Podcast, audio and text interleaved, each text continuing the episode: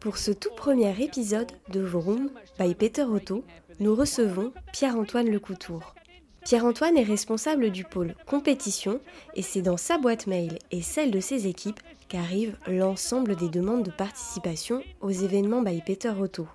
L'automobile de collection n'a aucun secret pour lui et Pierre-Antoine adore partir à la recherche des plus belles pépites mécaniques. Mais d'où lui vient cette passion? Il nous raconte tout à travers un plongeon dans l'édition 1999 des 24 heures du Mans.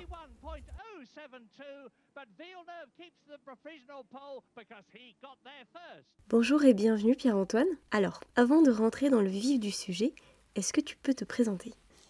Donc bonjour, je m'appelle Pierre-Antoine Lecoutour, euh, je travaille chez Peter Auto où je m'occupe de la partie compétition. Donc c'est le pôle qui s'occupe euh, d'établir les règlements de, des courses que l'on organise, de vérifier que les voitures sont éligibles, euh, de faire le lien avec les concurrents, avec les officiels, les chronométreurs, etc. Ah oui, donc en effet, professionnellement, tu es clairement dedans. Et dans ta vie personnelle, ça s'exprime comment? C'est ma passion, donc euh, j'ai toujours bricolé les voitures. Euh, je, collectionne des autos, alors à, petite échelle, mais voilà, j'achète, je, bricole, je répare, je change des culasses, euh, je répare des boîtes de vitesse. Et, je revends les voitures ou je les garde quand je les adore. et comme c'est souvent le cas, bah, j'en garde et du coup je sais plus où les stocker. Et voilà, c'est une passion, une passion qui prend un peu de place, mais, mais voilà, j'adore ça. Je ne vais pas te demander combien de voitures tu as achetées au total dans ta vie, j'imagine que tu n'as pas compté. Je vais plutôt m'intéresser à l'origine de cette passion. Ça te vient d'où? J'ai pas d'atavisme familial euh, euh, lié à l'automobile. Euh, mes parents euh, voient l'automobile comme un moyen euh, simple de locomotion, euh, mes grands-parents de la même manière. Donc j'ai pas j'ai eu aucun héritage automobile, je je sais pas pourquoi, ça m'est tombé dessus comme ça. Et, très vite, tout petit, je, me suis passionné pour les voitures et ça m'a jamais lâché. On va maintenant rentrer dans le vif du sujet, la course automobile. Quelle est celle qui t'a le plus marqué? Est-ce que même tu te souviens de la première que tu as vue? Alors, une des premières courses que j'ai regardées à la télé, euh, donc moi je suis né en 84, donc je crois que c'était en 92. Euh, ça devait être le Grand Prix d'Angleterre en 92. Je ne sais pas pourquoi j'ai ce souvenir-là. Euh, avec les Williams qui étaient encore jaune et bleu. Euh, j'ai ces images-là de, ce Grand Prix en 92. Je pense que la course qui m'a le plus marqué, ou en tout cas celle où j'ai pris le plus de plaisir, c'est, c'est les 24 heures du Mans 99. Euh, avec la victoire de BMW, mais c'est pas forcément la victoire de BMW qui, qui m'animait, c'était surtout que 99, c'est les voitures sont incroyables. C'est l'année où on voit des il y a des, donc les Mercedes CLR qui les fameuses Mercedes qui vont s'envoler euh, qui vont s'envoler euh, sur la sur la, la butte des, des. Mais il y avait les Toyota GT1 qui étaient, qui étaient splendides. J'en ai revu une euh, au Mans Classique il y a deux ans euh, en, détail. C'est des voitures incroyables. De, le design, la recherche aérodynamique, euh, la finition de la voiture. Voilà, c'est Gérard de Cortance qui avait, qui avait mis au point la voiture, qui était l'ingénieur en chef responsable de cette voiture. Et, et c'est une voiture fascinante, vraiment, vraiment. si vous avez l'opportunité d'en voir une de près, n'hésitez pas parce que c'est c'est vraiment une voiture incroyable. Donc voilà, c'est surtout la beauté du plateau en 99 qui m'a qui m'a marqué. Et sur les GT aussi, il y avait les, Vipers là qui explosaient. Euh, les Porsche, euh, c'était, je crois que c'est une des dernières années où on a eu euh, des 996 et des 993, parce que je crois que les 993, les dernières, ça doit être en 2000 aux 24 heures. Donc voilà, c'était passionnant pour quelqu'un qui aime les, les autos, c'était vraiment passionnant. Est-ce que tu peux nous en dire plus? Qu'est-ce qu'il s'est passé pendant cette fameuse édition des 24 heures du Mans? Ben déjà, il y a eu, euh, il y a eu ces Mercedes volantes, là, euh, une qui s'est envolée au, euh, qui se sont envolées aux essais, qui, qui, qui, ont déjà un peu marqué, marqué l'épreuve. Ensuite, c'est les Toyota qui, pour tout le monde, avaient course gagnée et qui, malheureusement vont tout perdre à, une heure de la fin sur une crevaison. Euh, c'est les Audi qui arrivaient pour la première fois. Je me rappelle, ils arrivaient avec. Ils savaient pas encore, donc ils arrivaient avec deux concepts différents. Ils arrivaient avec euh, un prototype fermé et un prototype ouvert, qui étaient toutes les deux splendides. Euh, et on voyait, clairement, ils étaient là pour, pour voir comment ça marchait les 24 heures, pour arriver ensuite pour gagner. C'est ce qu'ils vont faire ensuite de nombreuses fois. et puis BMW, qu'on avait vu en 98, euh, qui était pareil, qui était venu pour découvrir et, qui en 99 a, gagné euh, sans faire de bruit parce que les voitures étaient moins impressionnantes que les Mercedes ou que les Toyota. Euh, mais bon, bah voilà, une course d'endurance, 24 heures. pour arriver premier, il faut déjà arriver. Et voilà, BMW a parfaitement rempli le, le, le job. Une victoire pourtant pas forcément promise à BMW parce que pendant la course, sur les deux véhicules engagés, seulement un seul termine, non? Euh, je crois qu'ils avaient deux voitures usines plus une voiture client. Et effectivement, euh, une des deux a lâché. Et, c'est Dalmas, l'équipage de Dalmas qui, qui, va gagner. Alors que la Toyota remonte très très fort, euh, très très fort sur, sur eux. mais ils sont sauvés par la crevaison de la Toyota. et donc, au bout d'une une heure avant le, une heure avant l'échéance de la course, la Toyota crève alors qu'elle remontait très très fort. Et donc, euh, victoire de BMW. Est-ce que tu crois à un certain acharnement du sort sur Toyota aux 24 heures? Effectivement, les pauvres, il y a eu une malédiction. Euh, quand l'épisode face à Porsche a eu lieu il y a, je sais plus, il y a, deux, ou trois ans, on a tous repensé à 99 et à cette, Toyota GT1 qui, qui, avait course gagnée et qui crève. effectivement, les pauvres, il y a eu une malédiction qui s'est heureusement bien terminé euh, il y a peu. Et parmi l'ensemble des disciplines du sport automobile, quelle est ta préférée?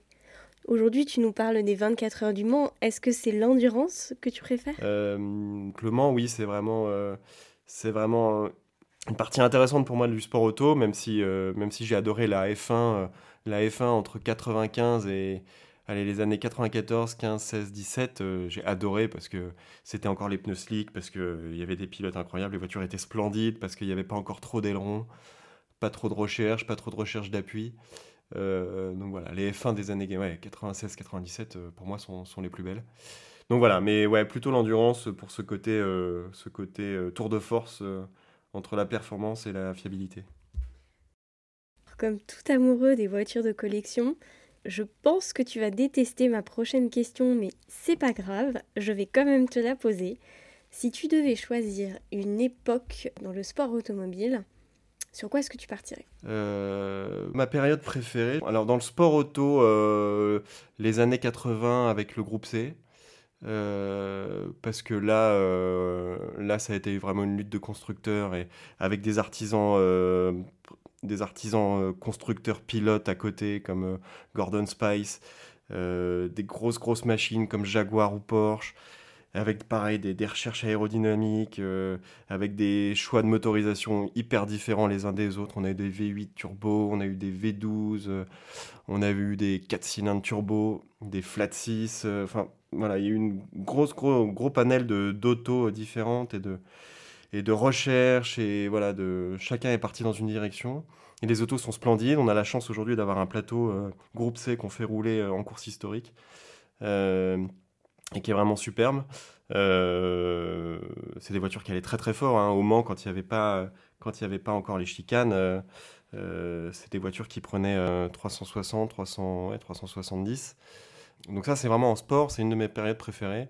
Et après, généralement, j'ai pas de période préférée. Moi, j'ai toutes les autos. Euh, euh, mon rêve, c'est d'avoir euh, et un Bugatti 35 et une Ferrari 250 châssis court. Et voilà, donc j'ai pas de pas de période. En tout cas, ce que j'aurais adoré, c'était de vivre une course d'avant-guerre, une course dans les années 30 avec les Bugatti, avec les Mercedes, avec les Alfa. Euh, ça, j'aurais adoré voir ça, parce que là, pour le coup, il n'y avait pas beaucoup d'adhérence. Ils se battaient vraiment avec des voitures euh, avec des pneus très médiocres et, des voitures qui étaient déjà assez puissantes euh, rapportées à leur poids. ils se battaient vraiment avec leurs autos, donc c'était vraiment des, c'était vraiment des chevaliers, ces, ces mecs-là. Donc voilà, moi, ce serait plutôt une course des années 30. Et toi, à titre personnel, est-ce que tu pratiques le sport automobile?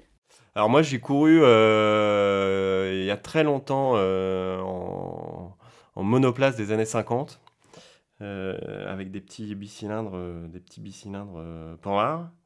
Euh, et depuis non, je n'ai pas couru parce que déjà euh, faut pas se leurrer, ça coûte quand même un peu d'argent. Euh, mais j'aimerais bien, à terme, j'aimerais bien soit, soit rouler euh, en une course monotype qui s'appelle le Trophée Lotus, où là ce sont que des Lotus 7 ou des Caterham qui roulent ensemble, euh, soit en Formule Ford. Voilà.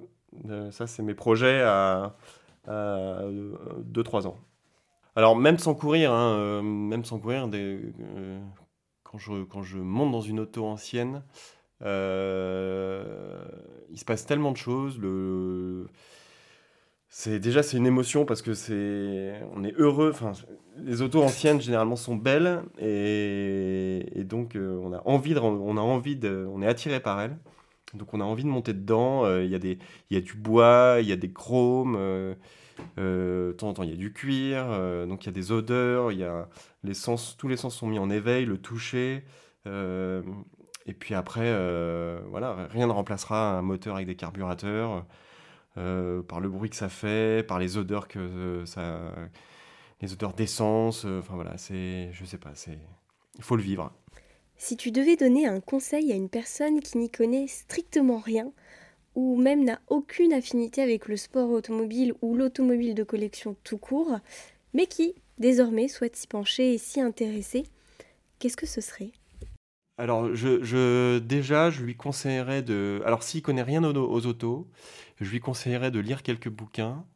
Euh, il faut lire euh, Archives d'une passion d'Antoine Raffaelli, qui est un livre sur. euh, donc, Antoine Raffaelli, qui est un collectionneur, hein, qui, raconte ses, recherches, ses pérégrinations de recherche de, voitures de collection dans les années euh, 50, 60, quand les voitures valaient rien.